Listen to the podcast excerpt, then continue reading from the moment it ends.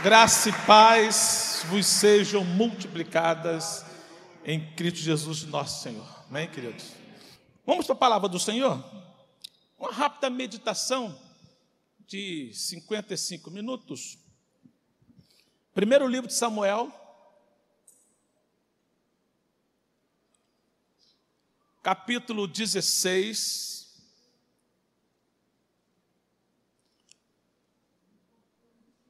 Versículo 7. Eu vou ler na Almeida Corrigida Fiel. Primeiro livro de Samuel, capítulo 16, versículo 7, diz assim: Porém o Senhor disse a Samuel: Não atentes para a sua aparência, nem para a grandeza da sua estatura, porque eu tenho rejeitado. Porque o Senhor não vê como vê o homem, pois o homem vê o que está diante dos olhos, porém o Senhor olha para o coração.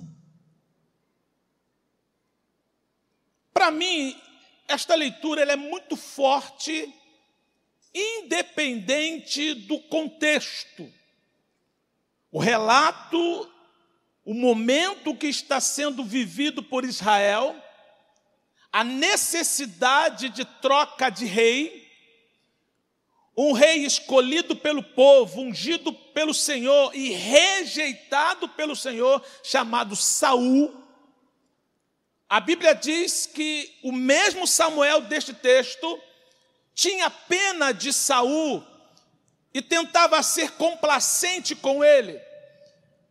E Deus disse para Samuel: Até quando terás dó de Saul se eu já o tenho rejeitado? Eu acho isso muito duro. Uma pessoa ser rejeitada pelo Senhor. Um Senhor que não faz acepção de pessoas, que não ignora as nossas necessidades. Se ele rejeita, na verdade, está rejeitando o modo de agir os feitos, os procedimentos, os respectivos comportamentos.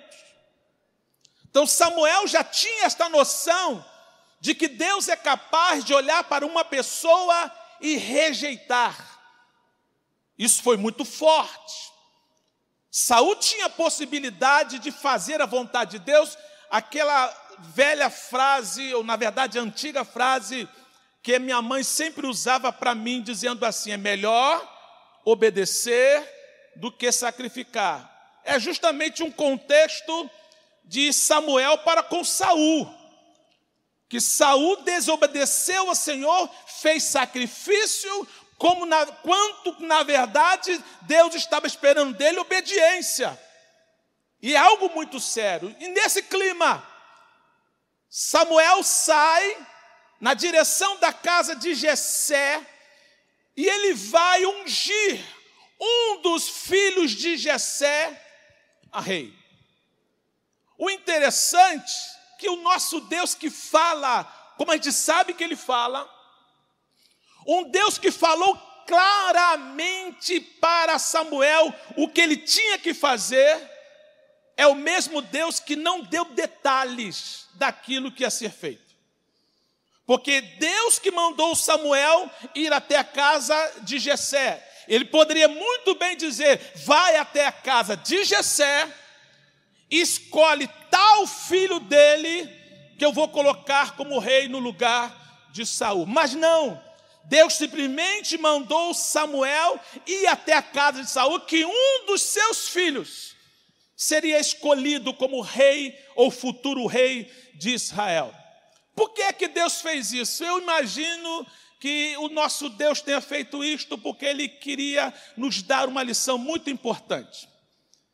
Samuel aqui vai se equivocar e vai mostrar para a gente que um grande homem de Deus, se não vigiar, também comete equívocos, tira conclusões precipitadas.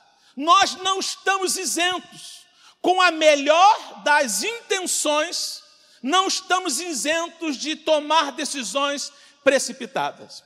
Samuel ele está sendo obediente, ele vai até a casa de Jessé e Jessé vai passar os seus sete filhos até então.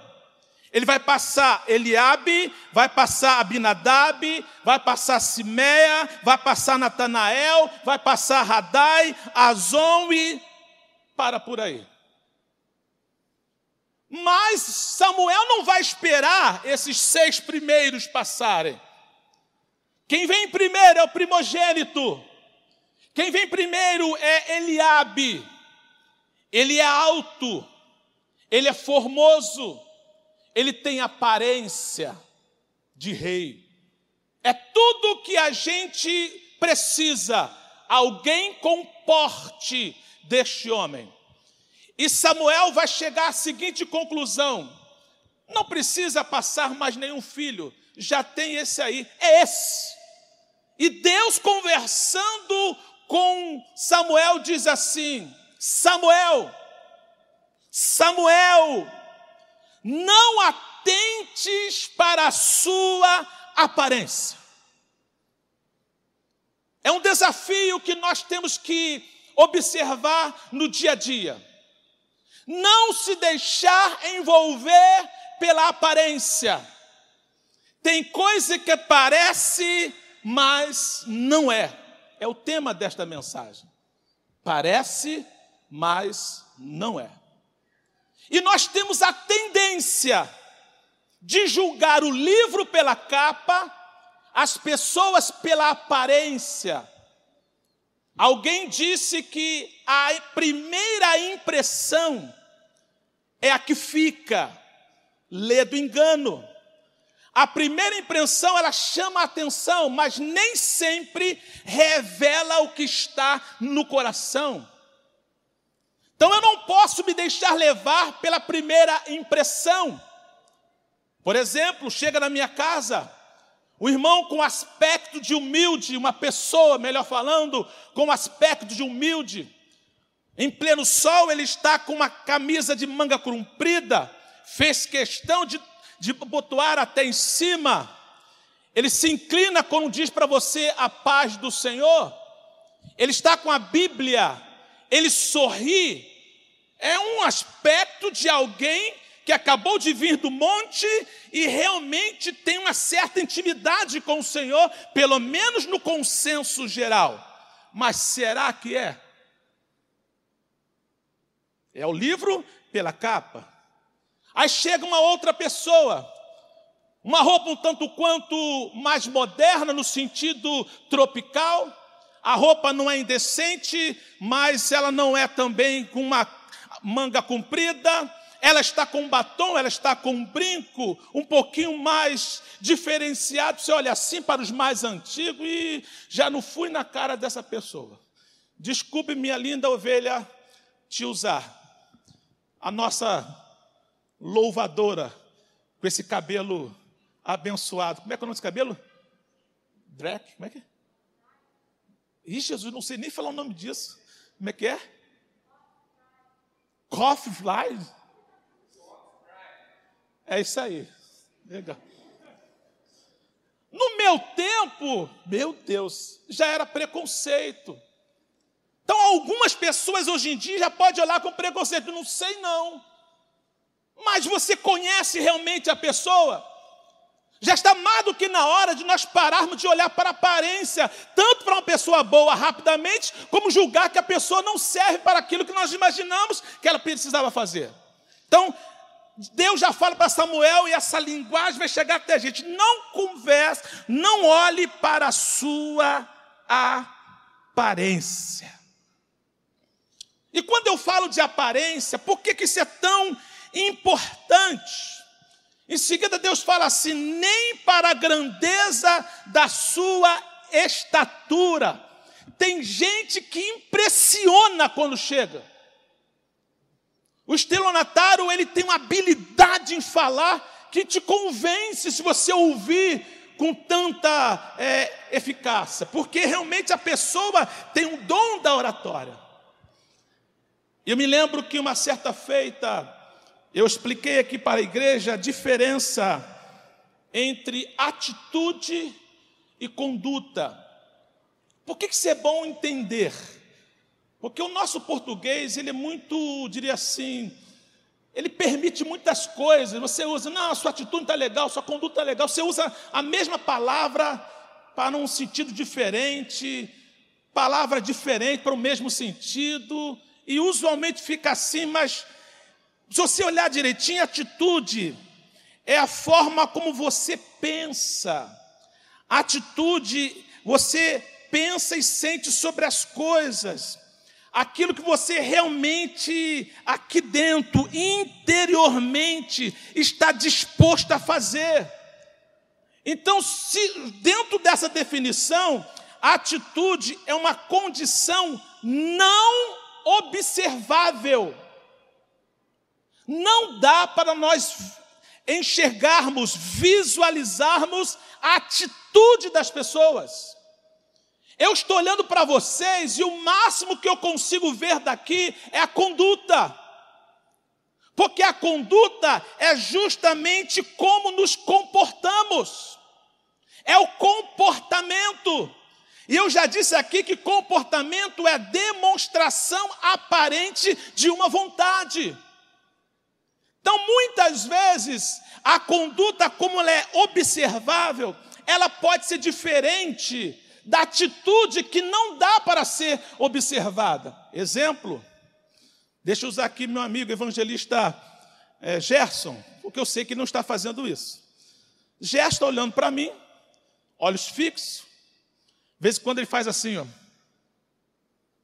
Aí, na minha concepção, o meu evangelista está concordando com aquilo que eu estou falando. É o comportamento, é a conduta dele, é a demonstração, é aquilo que eu posso observar. Vamos supor que por dentro ele está assim, pregação chata. Não veja a hora de ir embora. Dentro a atitude é: não quero ficar aqui. Comportamento, eu estou gostando do que você está falando. Agora, o que, que é mais importante? É que a nossa atitude reflita no nosso comportamento. É quando que aquilo que eu exteriorizo, aquilo que eu coloco para fora, é realmente aquilo que eu estou sentindo. Para deixar bem claro, as pessoas precisam ver em mim aquilo que Deus está vendo. Porque eu não posso ter duas caras. Uma para mostrar para as pessoas e outra que Deus enxerga quando eu estou sozinho. Então Deus fala assim com Samuel: Samuel, não atente para a sua aparência, nem para a grandeza da sua estatura. Olha a palavra de novo. Porque o tenho rejeitado. Vamos ver por que é que Deus rejeitou Eliabe. O que, que ele tinha? Ah, Deus não foi com a cara dele? Não, a resposta está no final. Deus não vê como vê o homem. Se parasse aqui, Samuel começasse a conversar com Deus, Deus, por quê? Bonito, alto, forte, tem postura de rei, como vai cair bem esse homem representando o nosso Israel? Agora vamos ver como o nosso querido irmão Eliabe era. Teve um momento da vida dele que ele não conseguiu esconder a sua atitude. A atitude dele veio para fora foi observável, ou seja, transformou-se comportamento. E o que foi visto não era tão bom. Coisa que Samuel não viu, Deus estava vendo e aqui foi exposto. Passou-se o tempo.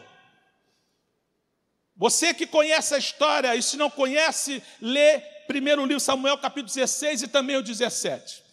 vai passando todos os irmãos de todos os filhos de Jessé. E quando acabam-se os mancebos, pelo menos aparentemente, aparentemente Jessé já estava, não, não tem mais ninguém. Aí Samuel diz assim: tem mais alguém? Ah, tem um que está apacentando as ovelhas. Nós não vamos sentar à mesa enquanto ele não chegar. Chegou Davi, para surpresa de, muito, de muitos, especialmente de Eliabe, quem foi escolhido? O ruivo, o Davi, o pastor de ovelha. Pensa comigo. Davi não foi é, ungido rei e assumiu o trono, não. Ele só foi ungido. O tempo vai chegar. O tempo vai vai passar e o momento vai chegar. Está tranquilo. É o tempo de Deus, mas ele que vai ser o rei. Aí passa-se um momento, começa-se uma guerra. A guerra é contra os filisteus.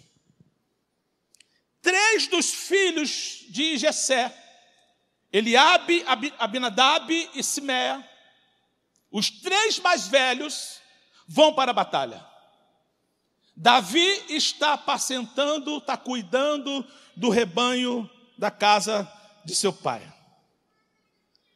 A Bíblia diz que num dado momento, ninguém enfrentava o outro. Israel tinha medo de enfrentar os filisteus, os filisteus tinham medo de enfrentar Israel. A Bíblia diz que os dois estavam no monte, um do lado e o outro monte. Quem descesse certamente ficaria em desvantagem, então ninguém desce. Do lado dos filisteus tem um gigante chamado Golias. Ele tem uma ideia. Eu vou afrontar, já que ninguém desce, já que ninguém enfrenta o outro, já que ninguém quer ser o primeiro a avançar. Vou fazer o seguinte: escolha de vocês um homem para lutar comigo. Diz a Bíblia que quando é, Golias aparecia, o povo de Israel, o exército de Israel ficava tremendo. Ele fez isso durante 40 dias, de manhã e de tarde. Olha que coisa terrível. Só que num desses dias, não sei precisar quantos dias após, Jessé tem uma ideia: meu filho Davi, vá até os seus irmãos vai até Eliabe, Abinadab Simea, leva um mantimento para eles, eles estão em Tocaia, os filisteus estão lá, vá com todo cuidado e leve alguns mantimentos e aproveite. Também leve para o capitão de Mills aqui um queijinho, um leitinho, aquela preocupação. E Davi vai com toda a tranquilidade até o campo de batalha, próximo ali, e leva. Só que Davi é curioso. Vou falar de Eliabe, tá? Davi é curioso. O que está acontecendo? É um gigante. Explicou para ele o que está acontecendo. Depois Davi faz uma segunda pergunta: o que, que vai ganhar quem vencer esse gigante? Davi era estratégia. Já está pensando o que, que ele ia ganhar também. Aí recebeu lá as notícias. Primeiro livro de Samuel, capítulo 17, versículo 28 da NVI. Olha só. Quando Eliabe, o irmão mais velho, ouviu Davi falando com os soldados, ficou muito irritado com ele e perguntou: Por que você veio até aqui? Com quem deixou aquelas poucas ovelhas no deserto? Sei que você é presunçoso e como seu coração é mau. Você veio só para ver a batalha. E Davi disse: O que fiz agora? Será que não posso nem mesmo conversar? Eliabe se apresentou, quem ele realmente era. Você lembra que a Bíblia fala que Davi era um homem segundo o coração de Deus? E qual é a conclusão que Eliabe chega de Davi? Eu sei que o seu coração é mau. Aqui eu já mando recado para algumas pessoas aqui que vai realmente te animar. Tem gente confundindo porque olha para você e pensa que o seu coração é mau, mas quem te conhece é Deus e já te chamou de homem e mulher segundo o coração dele, porque não importa o que pensam de mim, a não ser aquilo que meu Deus lê e sabe quem eu sou. Se eu vejo o coração de Eliabe acusando Davi, também vejo Davi aliviado, porque não era verdade, porque Deus tirou outras conclusões da sua pessoa. Não importa o que estão pensando de você, desde que seja enganoso. Mentira. Uma vez uma pessoa estava falando mal de mim, aí a minha esposa dizia, eu, eu fico preocupado. Falei, filha, eu tenho uma grande alegria quando alguém fala mal sendo mentira. Porque, segundo a Bíblia, se fores injuriados por causa da minha palavra, falsamente, bem-aventurados sois, porque Deus conhece o coração. Se tem o Eliabe que acusa, por isso que Deus rejeitou. Tem um Deus que te diz: Eu conheço o seu coração. Quando alguém te acusar daquilo que você não fez, simplesmente diga: Deus, o Senhor é o meu juiz e vai julgar a minha causa, não para condenar as pessoas, mas que a verdade venha à tona, porque Deus conhece o seu coração. Deus conhece. Deus rejeitou Eliabe, porque este era o coração dele. Certamente o comportamento de Eliabe no dia que, Jessé recebe Samuel era aquela postura, já andava de uma forma mais é, real, de realeza, uma postura, sei lá, se ele ficou sabendo que a coisa é boa. Se Samuel veio à nossa casa, coisa boa é. Não tem aquele ditado? Se fulano veio aqui, coisa boa não é não. Samuel chegou aqui, coisa boa, é homem de Deus. A gente não recebe o profeta a de qualquer maneira, a qualquer hora. Então já se preparou. Mas Deus viu o coração. O coração dele é esse aqui, ó. Quando Davi fala assim, ó, o que fiz agora? Isso quer dizer o quê? Já vem tempo sofrendo com Eliabe. E Deus mandou hoje aqui para dizer que Ele conhece o seu coração. Se você estiver errado, se conserte. Agora, se estão te acusando falsamente, bem-aventurado sois. E eu faço uma pergunta. Nosso coração, como está? Desculpe ser bastante sincero, franco. O que as pessoas veem de você, veem de você, é aquilo que realmente você é? Ou você tem um personagem para mostrar para as pessoas?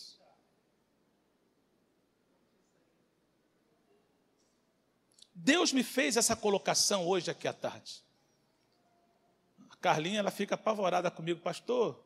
Manda a mensagem para eu estudar um pouquinho e eu e a Isis, para ficar mais fácil, irmãos, não tem noção como é difícil para elas. Não é simplesmente traduzir, são palavras que elas nunca viram. Aí eu falo assim, Eliabe, Binadab, Simé, Natanael. Se virou. Está entendendo, irmãos? É muito complicado. Eu falei, Carla, não tem mensagem, não. Daqui a pouco manda algumas anotações. Eu quero falar sobre isso aqui, para facilitar. Mas enquanto eu pensava nisso, Deus ministrou meu coração. Será que a gente está usando um personagem para mostrar para as pessoas, quando que na verdade nós não somos nada disso? É uma personagem.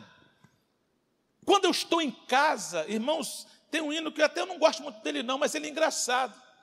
Ele fala sobre pessoas, filhos que pedem, mamãe, vão morar lá na igreja que na igreja é bom demais. Lá ele não fala aqui, ele fala mal do pastor. Aqui ele bate na senhora, mas lá ele é um amor. Fica um negócio mais ou menos assim. Mamãe, vou morar na igreja. Porque aqui é bom demais, aqui só não fala mal de ninguém. Olha que coisa terrível. Então, o hino é brincadeira, é extremo, mas às vezes é verdade. Aquilo que a gente faz no reservado é realmente a nossa pessoa. Aquilo que ninguém vê e Deus está vendo é realmente quem somos, mas está na hora de um espírito transformado e colocarmos para fora aquilo que Deus quer que a gente seja, porque o nosso coração tem que ser segundo o coração de Deus. Aleluia. Outra coisa muito importante, já vou aqui terminar. Muitos recebem a seguinte palavra, infelizmente de pais, de pessoas queridas. Eu, eu tenho aprendido que eu tenho que tomar mais cuidado com aquilo que eu falo. Porque às vezes eu falo algo, passam-se anos, e a pessoa diz para mim assim: Pastor, o senhor falou isso para mim. Irmãos, eu não lembro. E algumas pessoas ainda dizem assim: eu não entendi, não concordei, não gostei. Isso não é, não é só da nossa conversa hoje, não, pastor Edmilson. Isso acontece várias vezes. Eu falei, meu Deus, até falei conversando com o pastor Edmilson que isso acontece muito. E falei assim, porque quem bate, esquece. Quem apanha, não. Uma vez eu disse para minha esposa assim, que ela não tem um dom da pregação. Ela ficou chateada comigo. Ficou chateada. Eu não devia ter falado isso. Na verdade, eu queria dizer para ela que ela é muito fera em um monte de coisa. Em liderança das mulheres, já fez muita coisa com as crianças. Você não tem noção do que minha esposa faz. Vou usar o termo para os bastidores. Eu vou contar só uma coisa. Nós estávamos fazendo ali o banheiro, foi uma luta. Aí tinha gente que queria dar ideia. Não faz assim, não, pastor. Melhor assim, pastor. Eu falei, menino, não se mete nisso, não. Não que não vai ficar legal assim, menino, faz o que ela está falando, que eu já conheço a bênção. Aí quando terminou o banheiro, todo mundo, que coisa linda, cada um no seu dom. E nós economizamos. Se eu fosse fazer, ia ficar muito caro. Por quê? Eu ia mandar alguém ter ideia e pagar alguém para fazer. A Rita foi lá e fez de graça com a ideia, não paguei nada, dei dois beijinhos, ficou por isso mesmo. Está entendendo, irmãos?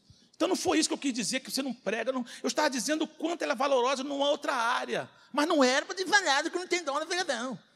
E eu sei que isso acontece. Então, existem pessoas aqui que receberam palavras de pai, de mãe. A sua mãe já esqueceu, o seu pai já esqueceu, de um amigo já esqueceu. Irmãos, uma palavra é tão forte, tanto para positivo como negativo. Eu já disse aqui um testemunho hoje, a Tânia veio aqui. A Tânia é a pastora esposa do pastor Anselmo Roth, cunhada da nossa diaconisa Marluz. Irmãos, não tem noção que num momento crucial da minha vida, a Tânia disse uma palavra que praticamente acabou com a parte da minha timidez. Foi o início do processo de Deus para tirar a minha timidez. Ela só fez um gesto. Olha que ela tinha 13 anos. E eu tinha 16. Nós éramos muito amigos, a Márcia, a Marisa, a Tânia, Josiel, Jeremias, Hermes, um grupo. Marlene, Márcia Tomás, um montão de gente, amigos. E eu era muito tímido, com uma baixa autoestima terrível. E passando, eu falei, tudo bem, Tânia? Era, tudo bem o que, Zé? Que tudo bem? Para aqui, aperta a minha mão, a paz do Senhor, estava com saudade de você, Zé. Gente, aí eu caiu a ficha, falei, gente, peraí. As pessoas gostam que eu pare, que eu fale, uma coisa simples. Me marcou, eu tinha 16 anos. Já contei aqui uma outra história, a Márcia também. A Márcia já foi bonita, né? Muito bonita. E tal, com cabelão assim, já foi crente também. Não namorava minha esposa, a Márcia já namorava o Gerson, minha amor, Aí ficava junto assim comigo, ela pegava no braço assim, botava assim, eu magrava assim, tirava uma onda.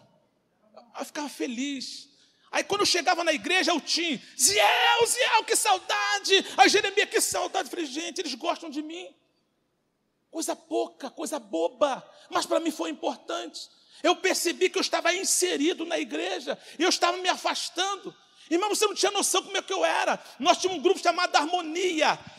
Todos os cultos nós íamos cantar nas igrejas, eu esquecia a minha parte no trompete, todas. Eu ficava desesperado. Vai chegar a hora do trompete solar. Aí eu só lembrava dez segundos antes. Tremendo. O que eu vou fazer agora? Aí a linha melódica ia, meu Deus, o que é agora? Aí eu, pá, que não era lendo, era de ouvido. Mas pessoas me deram a mão, me abraçaram. Eu era tão tímido, irmão. Essa agora é terrível que eu cheguei para um amigo, não vou falar nem o nome dele. Está vendo aquela morena ali? Eu acho que ela está afim de você. Ele, ele, é mesmo? Eu falei, é, vai lá, chega lá. Aí dei uma força. Aí ele ficou assim. Eu não vou lá nada. É, ele está de você lá. Aí ele foi todo bobo. Aí Galanteador chegou, era o nosso cantor, se destacava cantando como poucos. Glória! Eu era o trompetista bem lá quietinho, hein? destacou. Aí foi na morena, ó. Chegou lá, ele, tudo bem? Foi tudo bem, parabadá.